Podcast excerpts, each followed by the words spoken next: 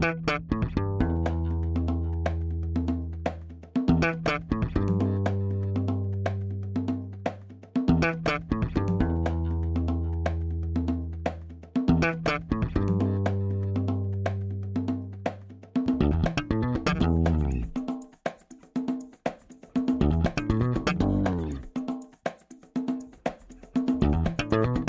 Este é o Tapa da Mão Invisível, podcast destinado àqueles que querem ouvir ideias que abalam sociedades e que não são ditas na mídia tradicional. Bem-vindo, Paulo Fux. Tudo certo, Júlio? Tudo certo, cara. Como é que tá? Tu tá indo pra rua de vez em quando, tá usando máscara quando sai pra rua, tu tá máscara. seguindo as, as regras da OMS? Eu estou seguindo as regras que um liberal deve seguir, né? Que é não prejudicar os outros. Assim, eu uso máscara, mas chegou o Covidão em Porto Alegre, tá? Aquela atualização semanal que a gente faz chegou em Porto Alegre. Agora está começando a subir diariamente o número de casos, de infectados, de uso de, de leitos. Então, que nem a gente falou, né, Júlia? Já fazer um episódio disso mais para frente com o Ricardo Zimmermann de novo, que foi o médico infectologista que a gente entrevistou lá em março sobre o Covid. Eles conseguiram, eles empurraram a curva para o meio do inverno porto-alegrense. Mas, para a sorte dos porto-alegrenses, está um veranico, tá 35 graus quase, tá bizarro. 35 graus em junho? É, aham. Uh -huh. Então, tomara que, que esse calorzinho nos ajude um pouco. Brasília, Mas... que Mordor está ardendo com 18 graus.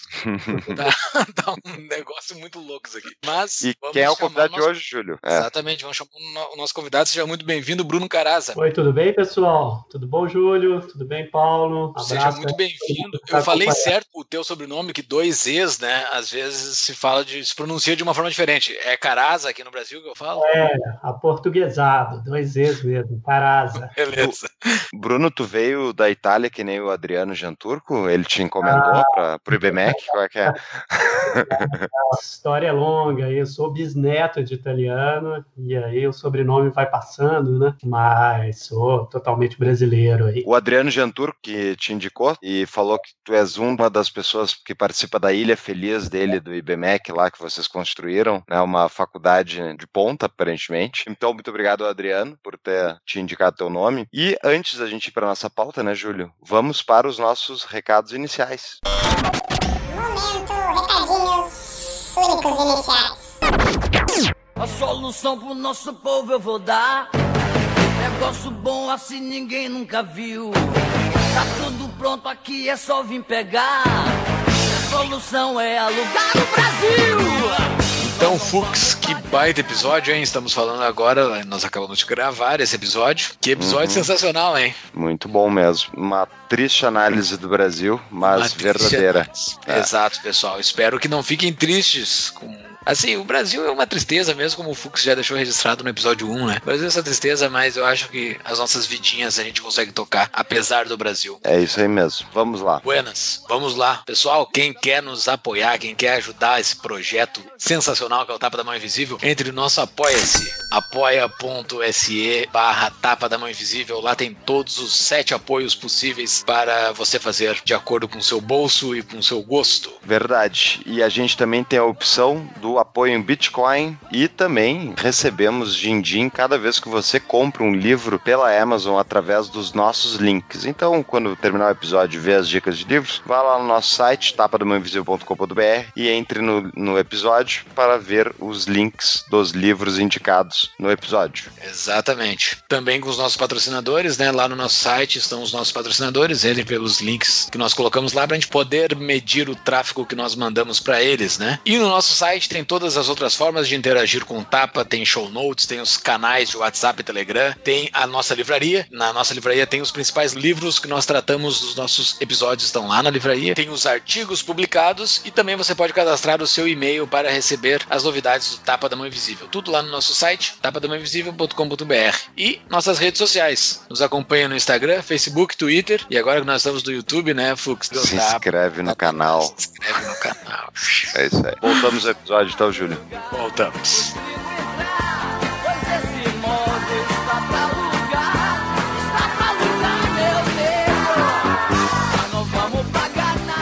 Vamos falar sobre esse assunto que está na boca do povo, mas o povo não gostaria de ter ele na boca, que é essa bagunça que está a política brasileira, né? Ninguém gostaria de estar tá falando sobre isso, mas impressionante, tá todo mundo falando sobre isso, ao menos as pessoas que eu convivo. É uma tristeza, porque até pessoas que não são ligadas à política ou não têm algum contato com política tocam nesse assunto bastante, assim, parece mais ou menos aquele clima pré-impeachment da Dilma, assim, que a gente tá passando, porque eu me lembro lá naquela época todo mundo falava de política, né? E atualmente, não sendo o ano eleitoral, tá todo mundo falando de política, todo mundo tem alguma opinião sobre o Bolsonaro, sobre todas essas loucuras que estão acontecendo no Brasil. Mas antes de a gente entrar no assunto, Fux, vamos falar sobre o currículo do nosso convidado, que o pessoal pode não saber quem é o nosso convidado. Bruno Caraza é doutor em Direito pela Universidade Federal de Minas, mestre em Economia aqui em Mordor, na Universidade de Brasília, UNB, bacharel em Ciências Econômicas e em Direito pela UFMG. É professor do IBMEC e da Fundação Dom Cabral, colunista do jornal Valor Econômico. É alguém da mídia tradicional. Ô, cara, desculpa, não quero te deixar mal lá com o pessoal da mídia tradicional, que a gente fala mal da mídia tradicional aqui. Eu espero não gerar problemas. E autor do livro Dinheiro, Eleições e Poder: As Engrenagens do Sistema Político Brasileiro, da Companhia das Letras. É servidor público federal em licença sem remuneração, passagens pela Secretaria de Política Pública, CAD e outros órgãos do Ministério da Fazenda, atual Ministério da Economia. Que currículo aí. Mais uma vez, seja muito bem-vindo e muito obrigado por aceitar o nosso convite. Fux, quer fazer a primeira pergunta? Eu queria começar, tu é servidor afastado por vontade própria, sem remuneração? Exatamente. Tem um ano que eu tomei a decisão de seguir meu próprio caminho, de me dedicar às atividades que eu gosto, que é pesquisa, que é docência, e me sentir mais à vontade também para falar, dar opinião sobre os temas que eu pesquiso. E aí aí eu tomei essa decisão, que é um pouco incomum dentro do serviço público, né? De tirar uma licença não remunerada. É.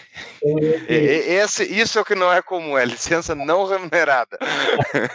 e tem um ano que eu me dedico só a essa questão de pesquisa e de docência, que é o que eu mais gosto de fazer. A tua formação é direito e economia. A tua docência é no quê? Em qual das duas áreas? Na verdade, eu sou um, um economista que bandeou para o direito, né? Eu, minha formação original é em economia, tanto a graduação quanto o mestrado, e eu logo que eu me formei, eu me mudei para Brasília, passei no concurso, fui trabalhar no Ministério da Fazenda e em Brasília, trabalhando dentro do governo, acabei é, identificando que tinha um grande campo a se pesquisar no Brasil, que é essa associação entre o direito e a economia. E aí eu resolvi fazer direito fiz nova graduação e no meu doutorado eu quis juntar as pontas dessa minha trajetória, né? Eu fiz um doutorado em direito econômico, mas pesquisando basicamente política, né? Porque essa experiência que eu tive em Brasília, tive contato com o modo como as leis são feitas no Brasil, como as políticas públicas estão decididas, as várias medidas de política econômica e quando eu fui fazer o meu doutorado, eu tive a ideia de começar a pesquisar isso, sobre como grupos de interesses eles influenciam esse jogo político para conseguir extrair do Estado uma série de benesses tributárias, fiscais, regulatórias, e esse foi o objeto da minha pesquisa de doutorado. Então, é, é um misto de economia, de direito e também de política. Muito muito bem. Bruno, então vamos lá. Quando a gente começou a pensar sobre esse tema, eh, e o Jantur que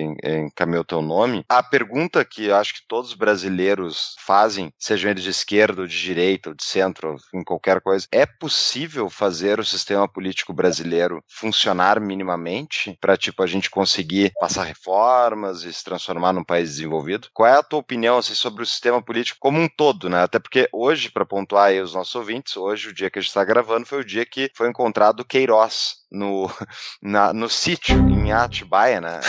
não era sítio, não era sítio. Era um, não, era escritório.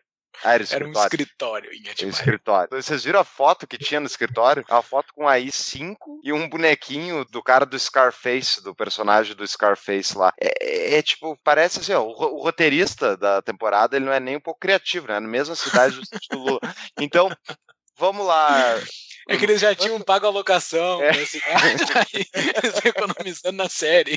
Pois é. Bruno, vamos tratar então um pouco disso. Como é que tu enxerga o sistema político brasileiro como um todo, assim? Nosso sistema político ele foi criado na nossa Constituição, né, de 1988, e ele tem uma série de mecanismos, né, de engrenagens que regem o funcionamento do sistema político brasileiro. E são engrenagens que não funcionam se elas não tiverem muito bem azeitadas. Né? Nós temos um sistema que ele é presidencialista, em que o presidente ele tem muito poder nesse jogo, nas relações com o legislativo. A gente tem um legislativo que ele é composto por dezenas de partidos que têm pouquíssima definição ideológica, né? A maior parte dos partidos brasileiros, eles são uma sopa de letrinhas, inclusive eles agora estão até tentando mudar isso, estão criando né, nomes mais bonitos, tipo democratas, republicanos, patriotas, né, Podemos,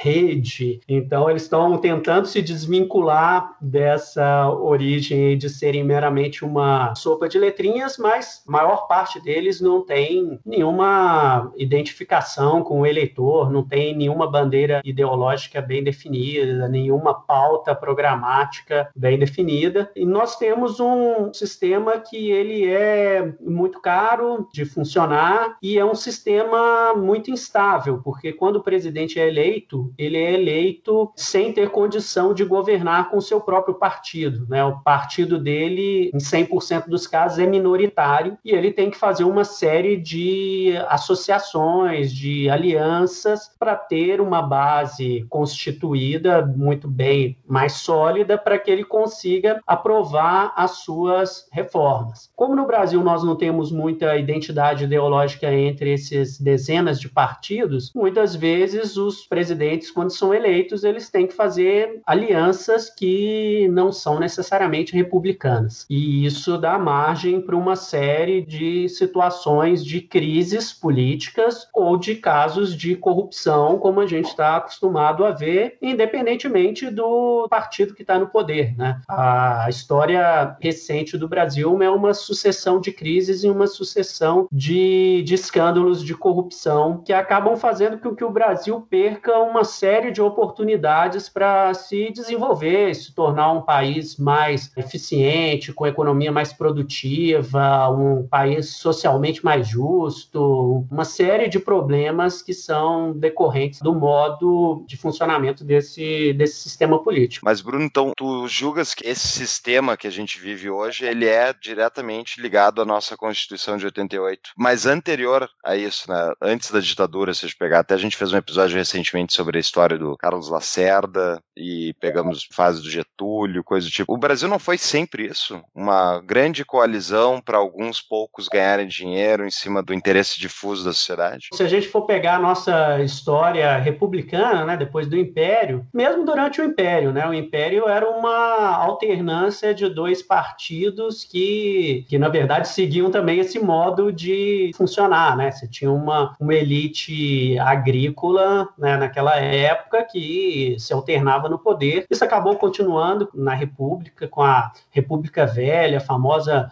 República Café com Leite, né, que a gente estudou lá atrás na história. Depois tivemos uma longa ditadura com Vargas no Estado Novo, e aí tivemos um curto período democrático entre 46 e 64, em que basicamente nós tínhamos três partidos que dominavam a cena, mas ela também era uma época de, de políticas populistas, né, que tem suas vantagens e suas desvantagens, né, levaram, por exemplo, a uma industrialização do país país ali no, nos anos JK, mas por outro lado era uma, um governo também extremamente instável, né, que acabou levando a eleição do Jânio Quadros, renúncia, depois todo o período do João Goulart, então e depois teve a, a ditadura militar. Então, se a gente olha a, a história do Brasil republicano, é uma história com uma série de crises, com interstícios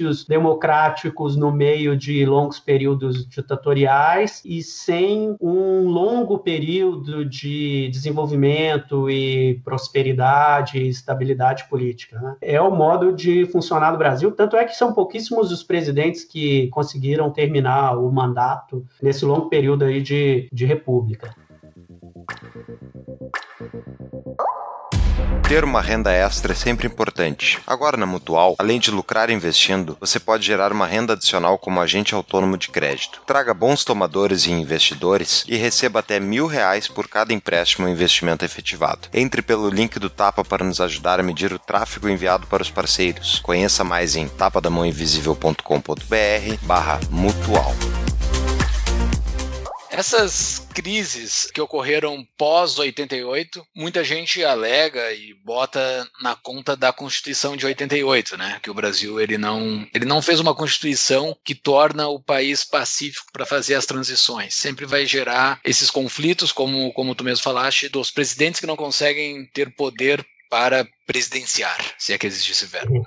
Mas essas crises, como o Fux falou e a segunda pergunta, já vieram pré-88. Existe algo inato no Brasil para que isso vai sempre ocorrer? Ou vai ter que aparecer uma constituinte para corrigir isso? Eu sei que eu tô te pedindo praticamente um spoiler já do fim do, fim do episódio, mas assim, fica essa agonia. Essas tuas duas primeiras respostas, fica essa agonia. Mas, meu Deus do céu, não vai dar um jeito nisso nunca. Eu, particularmente, gosto muito de uma corrente mais institucionalista, né? Eu não acredito que existam soluções fáceis, né? Aquela velha frase de que para todo problema complexo tem uma saída fácil, mas em geral ela é errada, né? Eu acho que isso se aplica para o Brasil. Muita gente, por exemplo, acredita que todos os nossos problemas seriam resolvidos com uma mudança para o parlamentarismo. Agora você imagina o Brasil parlamentarista com 30 partidos, partidos sem nenhuma identidade ideológica, a gente teria uma, uma queda sucessiva de primeiros ministros praticamente todo mês. O primeiro-ministro seria derrubado e teríamos uma crise e convocaria nova eleição. Então, isso não é, não, não é fácil de se resolver. Acredito num longo processo. Mesma coisa, muita gente fala ah, uma nova constituinte para refazer essas regras e, e uma reforma política, né, que todo mundo defende, mas ninguém consegue desenhar uma reforma política que seja factível, né? Tudo bem, vamos convocar uma nova constituinte, mas quem serão os constituintes, né? Todos os constituintes, os novos constituintes, vão ter lá os seus interesses políticos, né? o interesse em continuarem né, tendo acesso, por exemplo, a fundo partidário, a fundo eleitoral, continuar tendo liberdade para definir a lista dos candidatos do seu partido. Então, é, é, um, é, algo muito difícil de ser resolvido de uma tacada só, né? seja mudando o regime, seja com uma nova constituinte. Então, o que eu acredito mesmo é que num longo processo em que a gente vá tentando ajustar esse sistema aos poucos, aprovando algumas medidas, vendo se elas funcionam. E é difícil, é penoso, é demorado, mas acredito que é o que temos a fazer sob o risco de não piorar ainda mais o sistema, né? Sim, uma mudança abrupta tende a ser algo pior do que nós já temos hoje. Mas tu acha que tem algo cultural inato brasileiro que a gente vai viver nessa eterno momento de crise, assim? A gente vai viver sempre em crise, a gente não vai ter um momento de paz na, na nossa vida, embora a minha vida seja curta comparada com as pessoas mais experientes. Pensa bem, já houve tempo que a gente achava que estava em crise e, e, a coisa foi ficando cada vez pior, né? Então, é, quem diria, por exemplo, que as coisas ficariam piores do que no governo do Sarney, né? Ou, que, ou no governo do, do Fernando Henrique, ou até mesmo no primeiro mandato do Lula, né? Onde que até a Economist colocou lá uma capa com Cristo Redentor decolando ali, né? E depois ela fez uma outra capa com o Cristo Redentor caindo, né? E isso é meio que um, um processo brasileiro, né? A gente não acredito que seja cultural, acredito que seja institucional mesmo, né? Nós temos um sistema que não, não funciona, né? Não funcionou até agora, é um sistema que gera crises e, e a gente não pensa muito em discutir, acho que a gente gasta muito, muita energia nessa nessa briga, né? Já foi entre tucanos e petistas, essa briga já foi entre pró e contra o impeachment da Dilma, depois agora é uma, uma briga entre esquerda e, e Bolsonaro, ele não e somos 70%, né? A gente gasta muita energia nessas torcidas de futebol e investe pouco em discutir soluções que sejam soluções viáveis, soluções permanentes para o problema, né? Então, é uma situação que é difícil de resolver. Mas aí tu comentou uma coisa sobre a gente conseguir enxergar um, uma maneira de sair disso, né? Como é que sairia isso? É, seria fazendo reformas tal, que eu acho que pode aprofundar. Mas quando vão fazer qualquer reforma no Brasil, tem interesses arraigados, ligados a, ao status quo, que impedem de tudo que é jeito, qualquer reforma de ser feita. E é isso que, tipo, no primeiro episódio desse podcast, fazem mais de 80 episódios já, eu falei que o Brasil nunca ia dar certo. E eu, infelizmente, eu acho que eu vou ser provado correto. Mas a minha dúvida é, tipo, é possível tu fazer reformas institucionais que vão alavancar o desenvolvimento brasileiro com esse sistema político? Olha, não é fácil, né? E é por causa disso que a gente tem que, que acompanhar sempre, tem que fiscalizar, tem que é, é, exigir que as coisas sejam transparentes, tem que fazer pressão, tem que debater. Temos vários problemas nesse sistema. Adoro aquele livro Por que as Nações Fracassam, né? Do, do Acemoglu e Robinson, né? Várias pessoas já citaram esse livro aqui no programa de vocês, mas acho que ele, ele mostra muito bem como que o sistema brasileiro funciona, né? A gente tem uma elite política cujo objetivo é permanecer no poder, porque estando no poder ela extrai renda desse sistema e a gente também tem várias elites econômicas que se aproveitam desse sistema para extrair para elas transferências de renda, benefícios tributários, benefícios regulatórios. E essas elites econômicas e essas elites políticas, elas atuam em sintonia, né? Uma concedendo benefícios para outra, e esse é um modus operandi que acaba se perpetuando, independentemente de quem está no poder, né? Então, se a gente observa a história brasileira recente, né? Esse modo de funcionamento não mudou muito desde, pelo menos, a República, a nova República aqui no Brasil, né? É um, um modo que gera concentração de poder e gera concentração de renda e nos remete a continuar patinando sem sair do lugar. E daí nessa nessa história de que o Brasil está arraigado nessa não é cultura, né, mas nessa tradição praticamente de ter essa oligarquia, essa elite que ela conseguiu cooptar muito bem o Estado. O parasita, quando ele habita no parasitado, no hospedeiro, ele faz de tudo para que o hospedeiro não morra. Ele tira,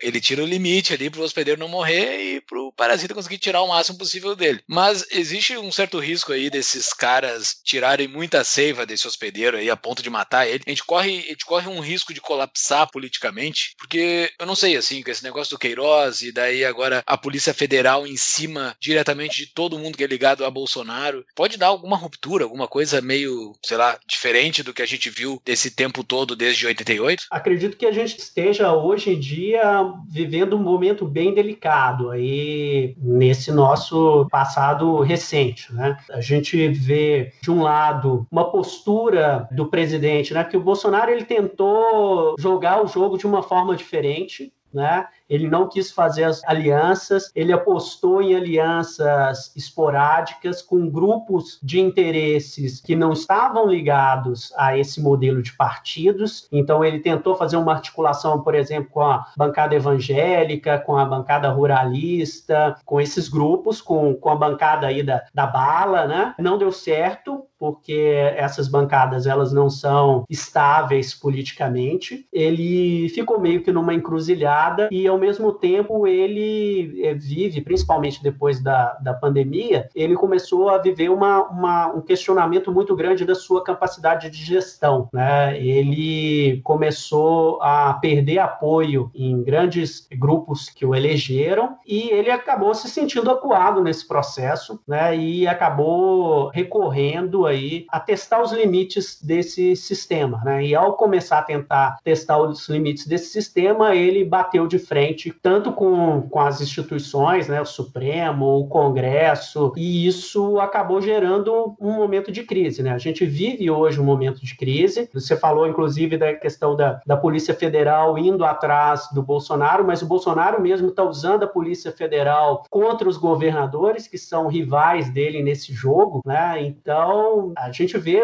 os dois lados se, se movendo aí e há um, um, risco de gente ter um, uma situação muito ruim. O que eu tenho dito ultimamente é que, para o bem ou para o mal, a gente vive uma situação de um impasse estatístico. Né? O pessoal fez até uma hashtag aí no Twitter, somos 70%, né? se colocando aí contra o Bolsonaro, mas quando a gente vê, primeiro, não são 70%, né? essa soma de 70% é uma soma de quem avalia mal o governo mais um grupo que avalia o governo como regular, e esse grupo que avalia o governo como regular, ele tende para um lado ou para o outro. Né? Então a gente vê um impasse em que a gente tem mais ou menos 30%, talvez um pouco menos, que apoiam o Bolsonaro de um lado, mais ou menos 30%, talvez um pouco mais, que é contra o Bolsonaro do outro, e mais ou menos uns 30% aí no meio. Né? Esse impasse estatístico faz com que, de um lado, o Bolsonaro não tenha força suficiente para dar um golpe, um alto golpe, e do outro lado, esses outros 30%, 40% que são contra também não têm força para um impeachment ou, uma decisão meio que no tapetão aí na, na, justiça eleitoral, porque presidente nenhum ele é tirado do poder tendo um apoio de 30% da população. Então a gente está no impasse estatístico que, é, de um lado, isso pode ser bom porque evita uma saída traumática, por outro, isso é ruim porque isso sinaliza que a gente vai ter aí talvez mais dois anos e meio de um governo em que vai ser uma sucessão de crises uma atrás da outra. Né? Então, a menos que aconteça alguma coisa nova, surpreendente, um grande escândalo de corrupção, um envolvimento aí do presidente com o crime organizado, a tendência, pelo menos é, é a minha aposta por hora, é que a gente vá continuar num, num, numa situação de crises intermináveis, o que, que para o país é péssimo né, também. Né? Então, não, não sei o que seria pior aí nesse buraco em que a gente se, se meteu. E tem essa questão que tu comentou do STF, né? E como o STF é uma instituição. Ao meu ver, usando a Porque as Nações Fracassam, eu diria que é uma, é uma instituição extrativista, porque eles extraem muita sociedade porque eles contribuem. E agora minha dúvida, assim, isso tá parecendo ser, tipo, a grande queda de braço entre executivo e judiciário, né? E por todos os defeitos que seja o executivo, legislativo mesmo tenham, eles ainda assim, a Câmara de onde eles recorrem é ao Judiciário. Agora, com a crise sendo um embate judiciário e executivo, aí não existe um risco de uma ruptura, porque o, o Judiciário, a minha, a minha, análise leiga, assim, eu olhei esse Judiciário, percebeu o quê? O Bolsonaro ou ele vai entrar com um tanque aqui e tirar eles à força, o que daí provaria o ponto que... É Oi? Fugir com cabo e o soldado. É, exatamente.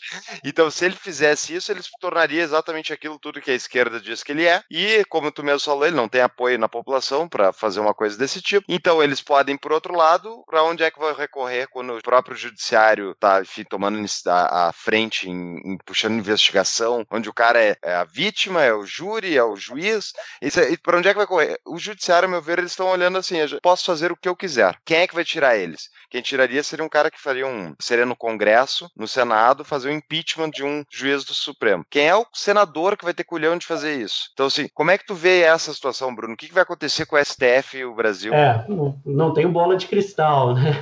Vai ser cobrado depois da resposta. Obrigado, vai lá.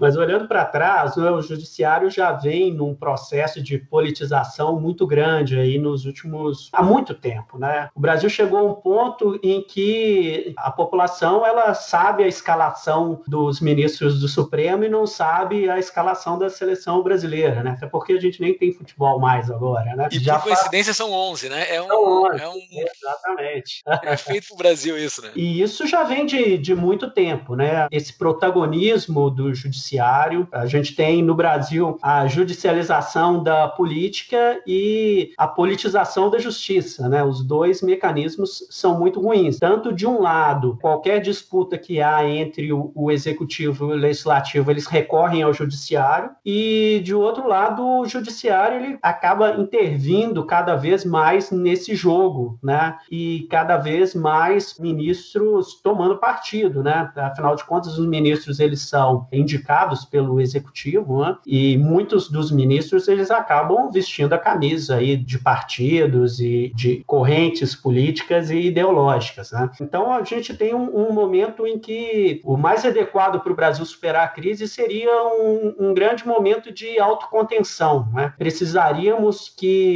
o Supremo se contivesse, o Congresso se contivesse e também o presidente ele segurasse aí as suas, né, cada um desses poderes eles se limitasse às suas atribuições para que a gente tenha um mínimo aí de, de paz e de calma para superar um momento que é muito ruim para o país, né? A gente está no meio de uma pandemia onde estão morrendo milhares de pessoas todos os dias, a gente está diante de uma crise econômica sem precedentes aí pelos próximos, não vou dizer nem meses, pelos próximos anos, né? Com um impacto muito grande sobre produção, emprego, arrecadação e tudo que a gente não precisa agora é acrescentar essa situação que já é ruim uma crise política e institucional. Então, acho que os três poderes agora eles deveriam colocar a mão na consciência aí e tentar né, segurar um pouco os seus anseios, sua ânsia de poder em prol do país, né? Mas tu acha que tem alguma chance disso acontecer, Bruno? Eu não vejo o STF se impondo limite. Qualquer um deles, na verdade. Qual é a saída é. disso? O aeroporto? É.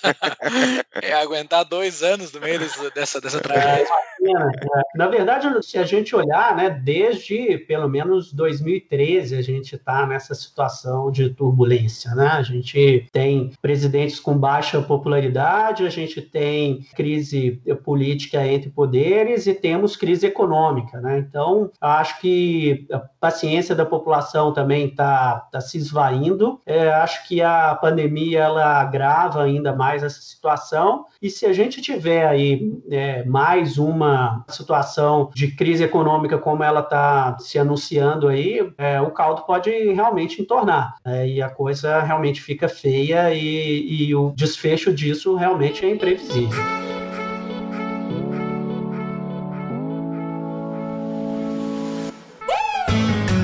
Conheça o curso da CapTable para Investimentos 4.0, um curso online inédito para quem busca as melhores rentabilidades do mercado. Alguns dos tópicos do curso: o que são e como funciona o crowdfunding de investimentos e empréstimos P2P, quais os tipos de investimentos e como analisar cada oportunidade antes de investir. Além disso, um módulo focado no mundo das startups e como funcionam os investimentos em negócios disruptivos. Tudo isso e muito mais. Entre pelo link do Tapa para nos ajudar a medir o tráfego enviado para os parceiros. Conheça mais em tapadamãoinvisível.com.br barra cap. C de capacidade, A de aula, P de patrocínio.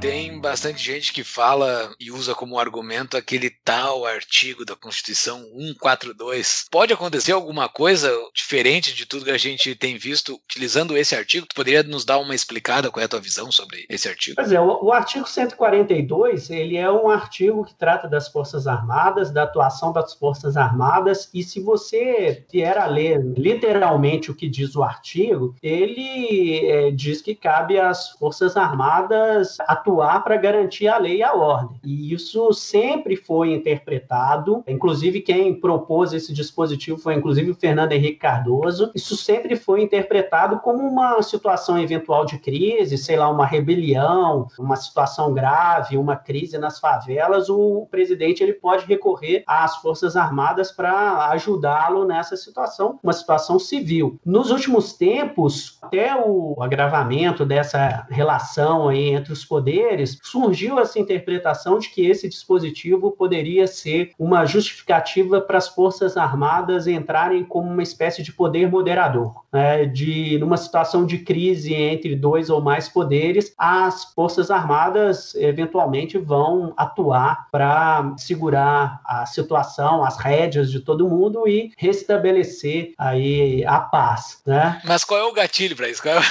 assim, o que que, o que que, o que que faz os homens sair do quartel? O que, que vai é. acontecer?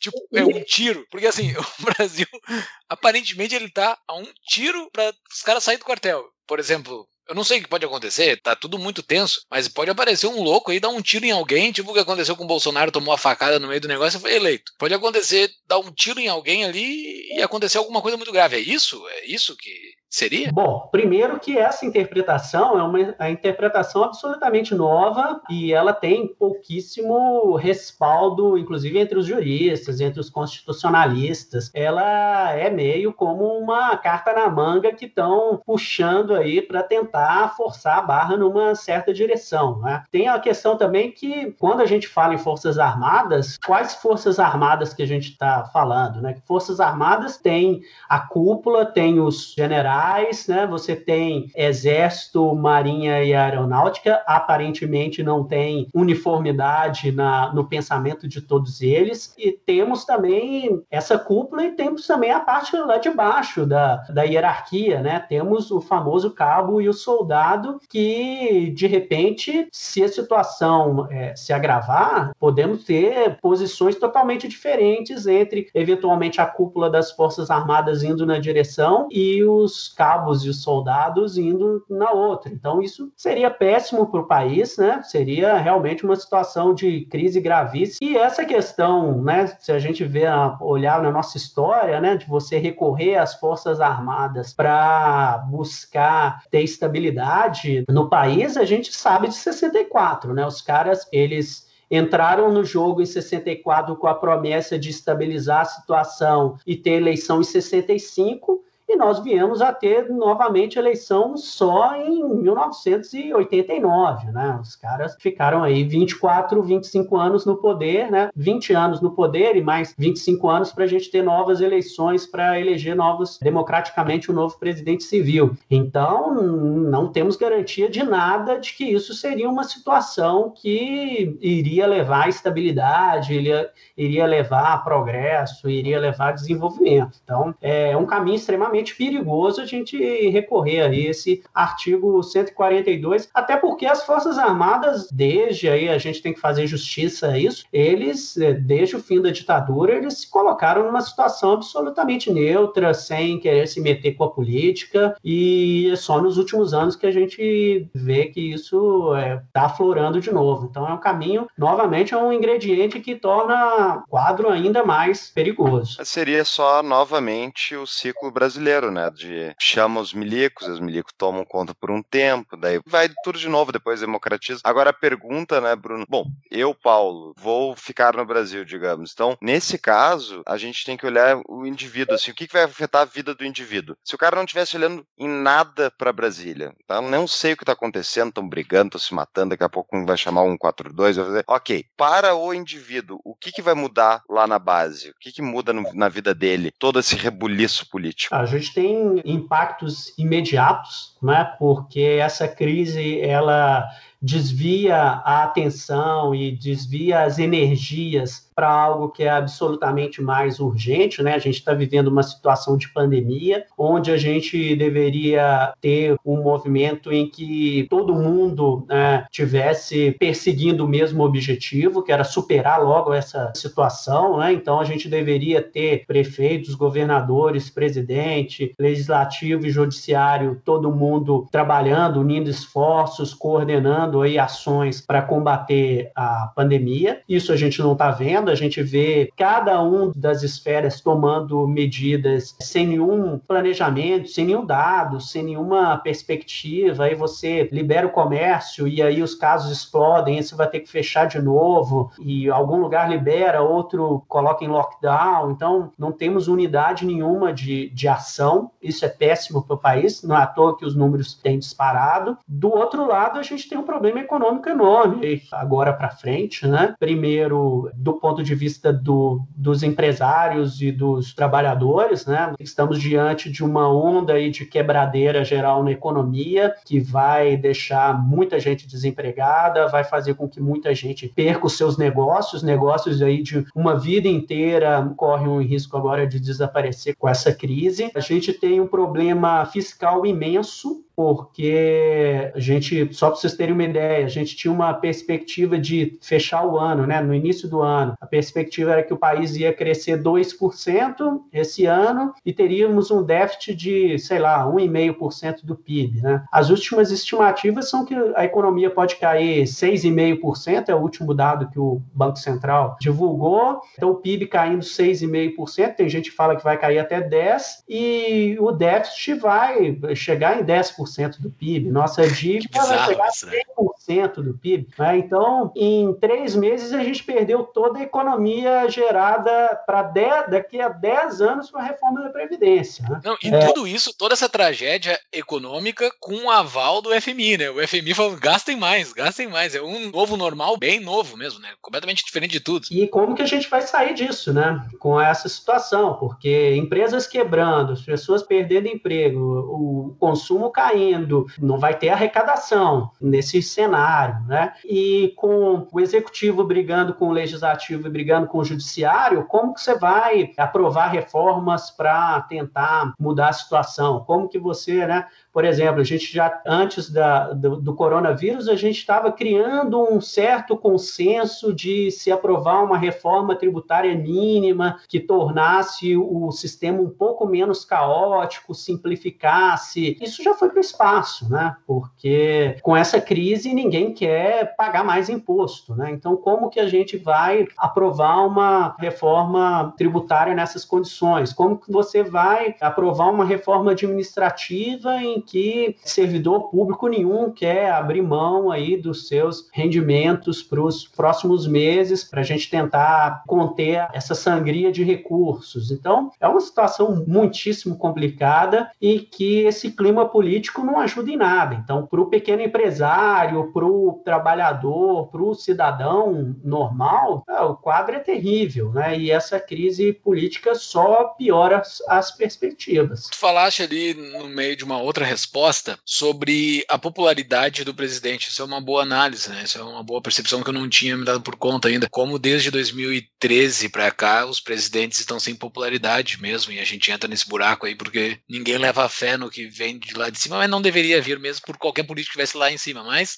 de qualquer forma, o jogo democrático é esse. As pessoas geralmente confiam no presidente e estão sem confiança no presidente. Seria, agora sim, eu sei que é futurologia, bola de cristal, não precisa te comprometer com nada. Mas seria um Luciano Huck para salvar nossa vida aí? Seria um cara mega popular, assim, um cara que todo mundo gosta, que a grande maioria gosta, para salvar isso, para fazer alguma coisa? Porque eu acho que esse cara tá se preparando para ser presidente, né? Aparentemente, assim, ele tá numa posição. O Twitter dele, pelo menos, agora ele tá dando pitaco em tudo que é política, né? Então, aparentemente, o cara tá se preparando para isso e é um cara popular. Aparentemente, a população, no geral, vai confiar nele. É ele ou alguém semelhante a ele, assim, para poder dar uma estabilizada e baixar a poeira? Ó, esse não namoro com o Luciano Huck não é de hoje, né? Nas eleições de 2018, ele quase se animou a se lançar candidato, né? No final das contas, ele acabou desistindo. E agora, com essa crise, novamente, o nome dele vem é, ganhando aí as notícias. O grande problema aí é você tentar um consenso em torno do nome dele, porque ele é um cara que tem uma carreira estabelecida, muito bem sucedido financeiramente, extremamente popular. Ele só vai entrar nesse jogo se ele tiver praticamente certeza de que ele vai ganhar.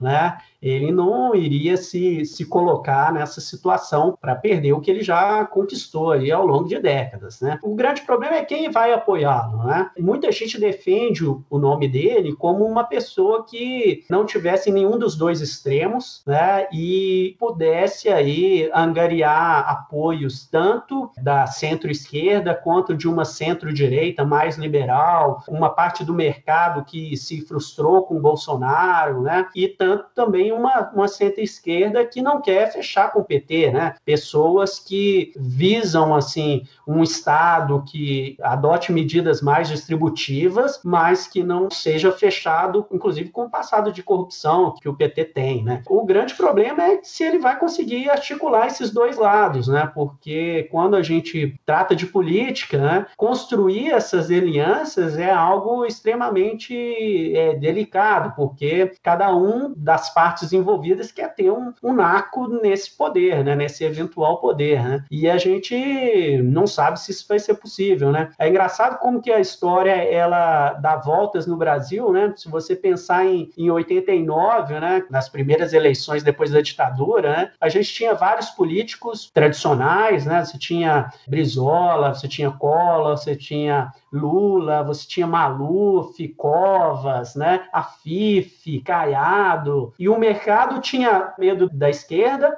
né? Seja Brizola, seja Lula, e a esquerda tinha medo do Collor, né? E desde o início das eleições de 89 se defendia o surgimento de um elemento, de um outsider, de um cara que pudesse virar o jogo, né? No início a ideia foi o Antônio Hermílio de Moraes, que era dono da Votorantim, ele saiu fora e até o último minuto tentaram trazer o Silvio Santos, né? Então, é, 30 anos depois, né, nós estamos diante do, do novo Silvio Santos aí nesse, nesse do, recorrer a um cara que seja popular, conhecido por muita gente, que poderia ser o salvador da pátria. Né? E não sei se o Hulk vai entrar nessa, e não sei também se ele vai conseguir criar uma aliança de apoio que vá aí da esquerda, da centro-esquerda até a centro-direita, no nome dele, né? Porque está tudo muito fragmentado, as pessoas estão muito polarizadas, então os petistas não conversam com o pessoal que apoia o Ciro, que não conversa com o pessoal do, do Novo, do Amoedo, e também é brigado com os tucanos, e tem o Dória na jogada. Então, é um quadro político muito, ainda muito indefinido para a gente cravar que fulano ou ciclano vai ser a, a solução. Né? Inclusive, temos o, o risco de repetir aí em 2022 o que a gente teve em 2018, né? Nessa indefinição aí do centro, da Bolsonaro e o PT de novo, né? E aí a gente vai se arrastar por mais mais quatro anos nessa briga, nessa polarização, que faz com que o país não saia do lugar. Né? É, na verdade, que a gente está falando tudo isso só, só mais X anos de subdesenvolvimento, onde os pobres não vão ascender a miséria, todo mundo vai ficar trocando dinheiro aí no mercado, mas ninguém enriquecendo, né? E assim vai indo. Mas esse talvez seja o lado positivo, porque a gente está sendo bem aqui, bem negativo na entrevista, mas é, é, a realidade. Mas talvez o lado positivo, Bruno, não sei se concorda, é que queira ou não, o Brasil vai sobreviver do jeito que sempre foi,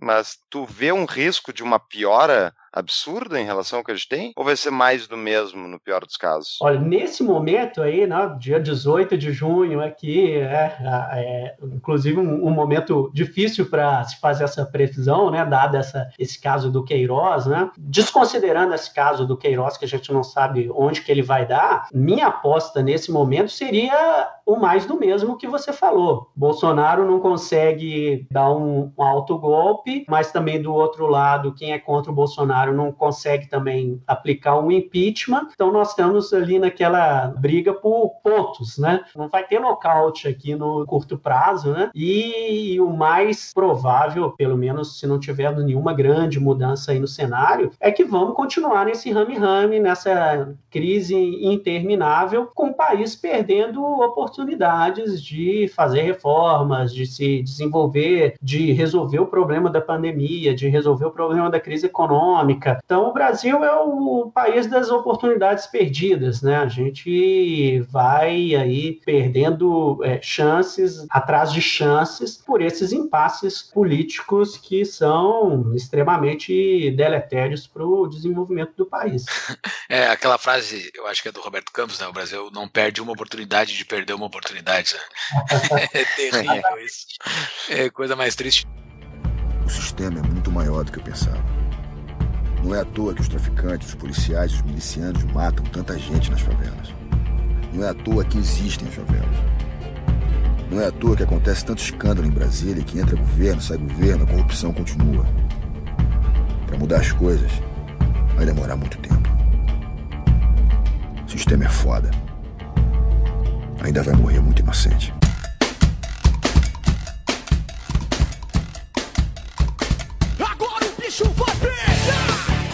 Teve uma parte que a gente conversou aqui sobre pandemia, né? É tão terrível porque apareceu aquele false trade-off lá no começo da pandemia dizendo que ou era economia ou era vidas. E o Brasil tá indo pelo lado que não é nenhum dos dois, né? Tá destruindo ambos, né? Tá, tá um monte de gente morrendo e os mercados tudo morrendo também. Então é impressionante como a gente consegue fazer as coisas bem erradas, né? Fazer exatamente o que não deve ser feito. É triste. Esse foi um episódio bastante pessimista, pessoal. Desculpa por entregar. A culpa não é do Bruno, tá? A culpa.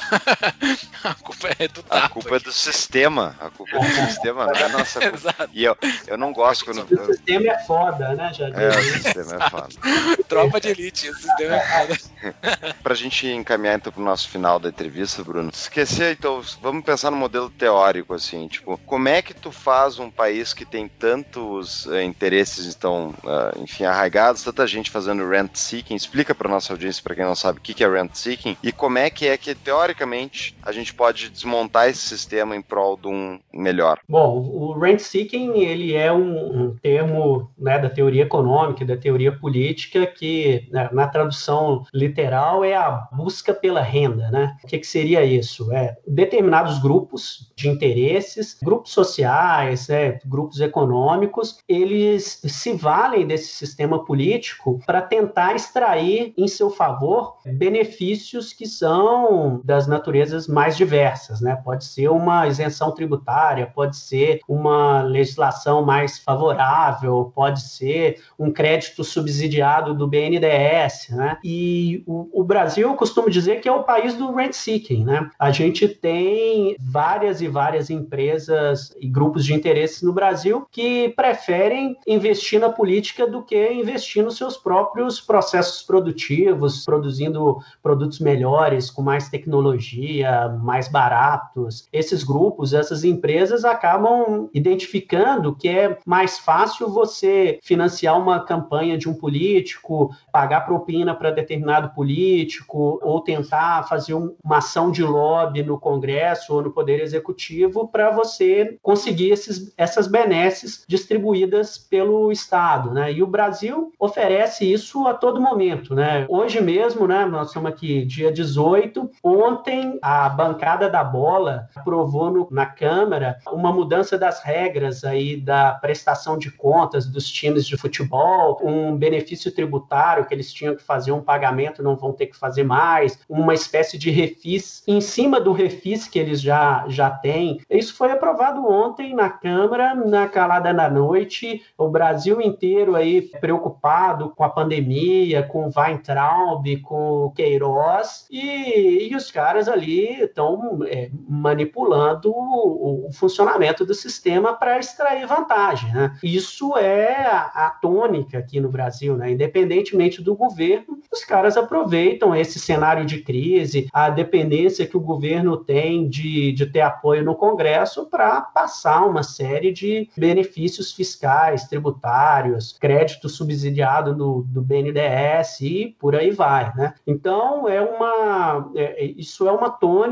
aqui no Brasil, independentemente do governo, é assim que as coisas funcionam, e o Brasil caminha nessa, nessa tônica, né? independentemente do governo, o que é muito ruim, porque a gente vai tendo uma situação cada vez mais grave de concentração de renda, de aumento da carga tributária, porque se todo setor poderoso no Congresso ele consegue obter um benefício tributário, o que o governo vai fazer vai ser aumentar a carga tributária de todo mundo que não consegue ter acesso a esse modo de funcionamento do jogo, né? Quem não conhece um deputado e consegue obter aí a sua, a sua teta no Estado, né? Acaba pagando mais imposto. Então, nós vamos caminhando nisso, né? Num Estado cada vez mais ineficiente, numa carga tributária cada vez mais alta, sufocando aí a atividade empresarial e um país cada vez mais desigual, porque os miseráveis, eles não fazem parte desse jogo, né? Então, é, ganham migalhas aí de Bolsa Família, de auxílio emergencial, mas isso não é instrumento de, de desenvolvimento para um país que quer mudar a história da sua população. Né? Então, é uma situação é, bem, bem grave, é difícil ter solução para isso, a não ser trabalho duro, né? debatendo, discutindo, pressionando para que é, tenha, por exemplo, travas para se conceder benefício fiscal, que a gente aprove uma, uma reforma tributária que seja equânime, que trate todo mundo igual, né? não crie, ah, o setor X paga alíquota de tanto, o setor Y paga menos porque ele é mais necessário. Cada um fica tentando aí puxar a sardinha para sua brasa. Todo mundo tem uma justificativa, né, de gerar emprego, né? As coisas são sempre muito bem embrulhadas, né, de ah, vamos gerar emprego, vamos eh, gerar renda, mas no fim das contas são, são privilégios que são criados por esse sistema disfuncional. A solução, então, eu sempre pensei que a, a melhor solução seria tu permitindo concorrência com serviços estatais, onde não tinha, tirando, tipo, não liberalizando o mercado necessariamente, porque daí eles não deixam, mas que nem fizeram ano passado, se eu não me engano, que fizeram as novas regulações do Banco Central, da CVM, que permitiram tomar de crédito entre pessoas, esse tipo de coisa. E isso ajudou a abrir um dos setores mais oligopolizados por causa do Estado, que é o setor bancário. E agora está começando a ver, então, empresas que vão ajudar a fomentar esse mercado. Tem como fazer isso para outras áreas que estão travadas devido à intervenção estatal? A gente tem que pensar em soluções para tornar isso cada vez mais frequentes, né? Isso que você falou da concorrência das fintechs com o setor bancário é um bom exemplo disso, né? A, a solução que o Congresso estava caminhando em relação à reforma tributária também era muito boa, né? Que a proposta foi criada pelo Bernard Api, ela era bem interessante, né? Ela estabelecia a mesma alíquota tributária para todos os setores. E os estados, municípios e a União ficavam de mãos amarradas para conceder benefício especial para o setor A, B ou C. Então, se todo mundo tem as mesmas regras do jogo, aí você trava esse mecanismo, né? Abertura comercial, por exemplo, né? Se você vai fazendo uma abertura comercial gradativa, você força esses setores a concorrerem, né? E privatização, mesma coisa, né? Você se retira do Estado e vai delegando para o setor privado. Né? A questão é você fazer o ajuste fino nesse processo, né? A gente sabe que são benefícios arraigados aí há décadas, às vezes até há séculos, né? Mas o Brasil, sem dúvida nenhuma, precisa de um choque de competitividade, um choque de eficiência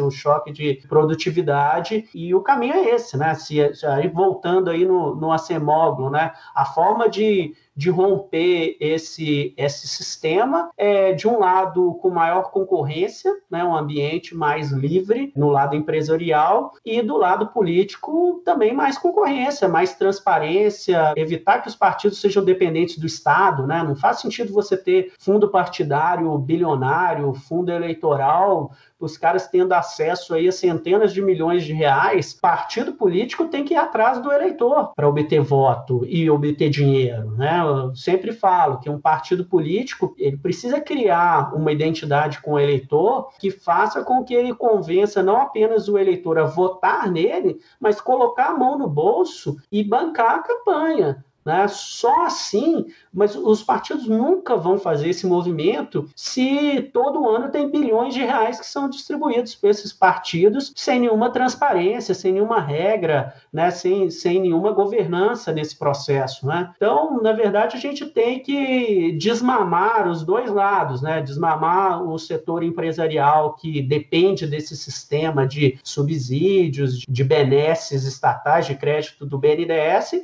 e temos que desmamar os políticos dessas gordas tetas aí do Estado, de fundo eleitoral, de fundo partidário, por aí vai. Ah, mas é difícil, né? essa, essa, Mas... essa, é difícil. Fazer eles largar o fundo partidário, bah, essa aí, olha, nem Papai Noel consegue essa aí. Depois que eles fizeram essa aí, vai ser difícil eles largarem. Fux. Dica de livro. Chaves, como dizia meu velho avô, se quiser chegar a ser alguém, Devore os livros. Quê? Que devore os livros. Vai estar na show notes o livro do próprio Bruno, vai estar lá então para quem quiser conhecer. E tem alguma dica específica para nós, Bruno? Pois é, vocês me perguntaram aí sobre Rent Seeking. Tem um livro que eu acho super legal de um, ele é cientista político e economista, né, chamado Manco Olson, chamado A Lógica da Ação Coletiva. Ele mostra muito bem como que grupos de interesses se articulam tentando fazer lobby para extrair benefícios do Estado. Né? Eu acho que é um livro que explica muito bem como que esse jogo é, é jogado. Acho que é uma, uma boa dica. E tem um livro sobre política, um livro antigo, deve ter uns 50 anos se bobear, de um jurista chamado Victor Nunes Leal, que é Coronelismo, Enxada e Voto. Né? Ele usa dados aí do início do século para mostrar como que os caciques dos partidos eles conseguiam arregimentar aí fazendeiros e coronéis aí no interior do Brasil para se manterem no poder, né? Então é um livro escrito aí há muito tempo num cenário do início do século, mas extremamente atual, né? Mostrando essa essa nossa política oligárquica aí e em tempos aí de centrão voltando ao governo, acho que é uma boa dica de leitura aí para ver como que o sistema sempre funcionou aqui no Brasil. Muito bem. Ainda dica. Bruno, muito obrigado por esse papo, cara. Acho que tu esclareceu bastante das nossas dúvidas acerca do Brasil atual e do Brasil passado e de um possível Brasil futuro, hein? Valeu mesmo, foi um prazer te conhecer. Bruno, muito obrigado.